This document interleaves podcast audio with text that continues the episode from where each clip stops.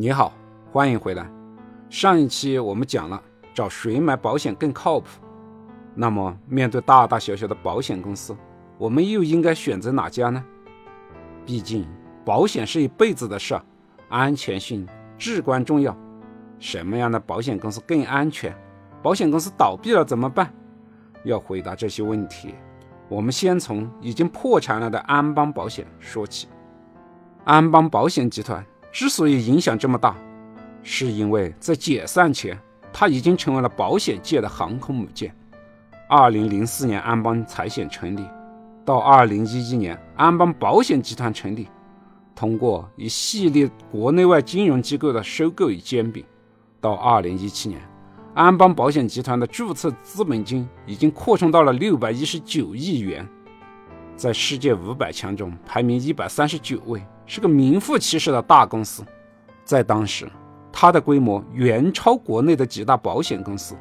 即使是现在，国内最大的保险公司的注册资本金也就三百多亿元，远低于安邦当时的六百一十九亿元。所以，安邦保险集团的破产牵涉着数以万计的保险消费者的利益。对于安邦保险集团后期的处理方案，我们从后面的记事。可以看得到，基本的流程就是：银保监会接管，注入保险保障资金，处理不良债务，再拆分成立新的保险公司，接手原有保单。从处理的时间轴来看，二零一八年二月二十三日，银保监会接管，增资保险保障资金六百零八点零四亿元，开始处理不良资产。二零一九年的七月十一日。银保监会剥离安邦保险集团的相关资产，批准成立大家保险集团有限公司。大家保险集团由中国保险保障基金、中石油、上海汽车三家共同出资设立。二零二零年九月十四日，安邦保险集团宣布解散，原安邦保险的所有保单利益不受影响，全部转入大家保险。从安邦保险集团的破产可以看到。保险消费者的保单利益不会受损，因为这后面有强大的银保监会监管。对于保险公司的安全性问题，消费者的保险利益是否有保障？就着安邦保险集团的这个案例，我将从以下三个方面进行讨论：第一，保险公司会破产倒闭吗？第二，大的保险公司是否更安全？第三，保险公司出事了，保单怎么办？保险公司会破产倒闭吗？首先，保险公司也是企业，如果经营不下去，资不抵债，理论上就可以申请破产重组，甚至倒闭。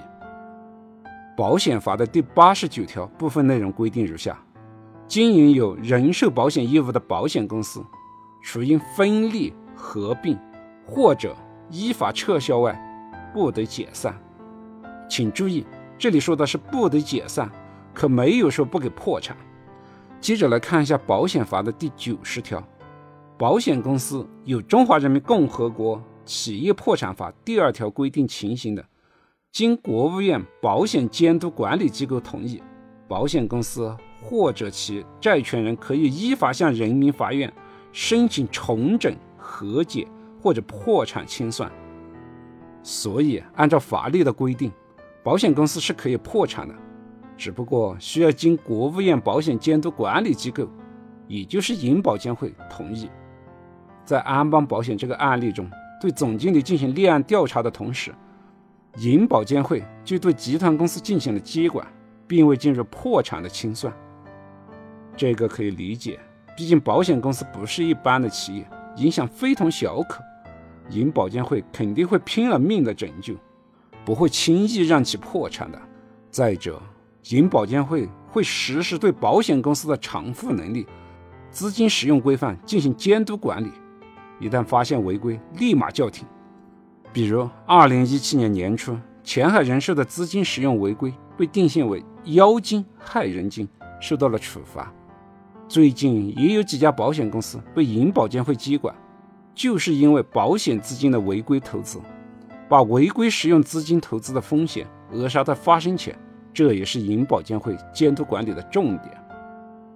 安邦集团也在飞速的业务扩张中违规使用了资金，有可能会影响到公司的偿付能力而被叫停。银保监会在安邦集团破产前已经接管了保险公司，有效的防止了金融风险的发生。大的保险公司更安全吗？大家最熟悉的可能就是这几家保险公司：人保、国寿、平安、太平、太平洋。这些我们称之为老五家。老五家的成立时间早，可以说是保险业成立至今的先驱者们。老百姓能够接受保险，靠的是这几家数十年的奋斗；老百姓排斥保险，也是这几家数十年的耕耘结果。保险业发展到今天，除了这五家以外，其实国内还有很多的保险公司。目前，中国境内的寿险公司已经达到了七十六家，这些保险公司。最小的注册资本金都在五亿元以上，也就是说，保险公司都不是小公司，只是相对大小而已。